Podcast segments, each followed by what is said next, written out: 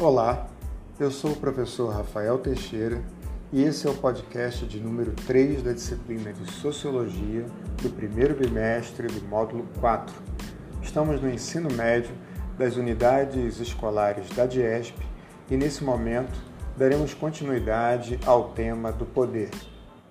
Para o filósofo e teórico político renascentista Nicolau Maquiavel, entende o poder como o principal elemento da política. A atitude política, na visão desse pensador, deve visar a conquista e a manutenção do poder.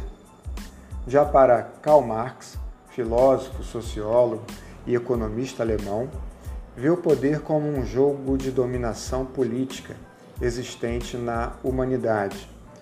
Desde o princípio, por meio do embate entre as classes diferentes, o que se evidenciou que o desenvolvimento do capitalismo industrial, o poder reside naquele que possui os meios materiais de produção de capital, o que, em sua época, eram as fábricas e as terras.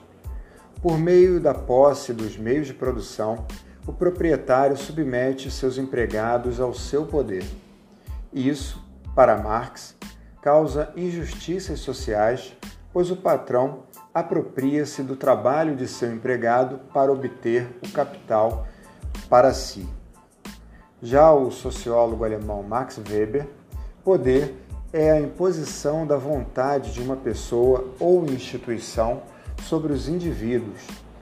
Essa imposição é direta e deliberada e pode ter aceitação como força de ordem ou não.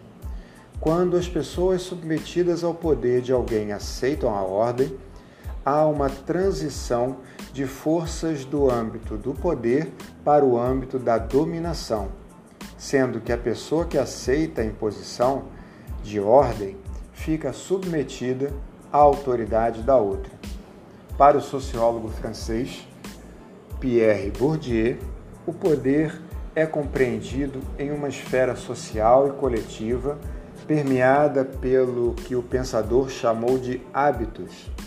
O hábitos é um conjunto de valores, normas, regras, gostos e elementos culturais, como religião, arte, literatura, etc., que moldam a sociedade e têm a capacidade de juntar ou de separar as pessoas. O hábitos é completamente inconsciente e a sua assimilação se dá por meio de representações culturais a que somos submetidos e pela interiorização e imitação dessas representações.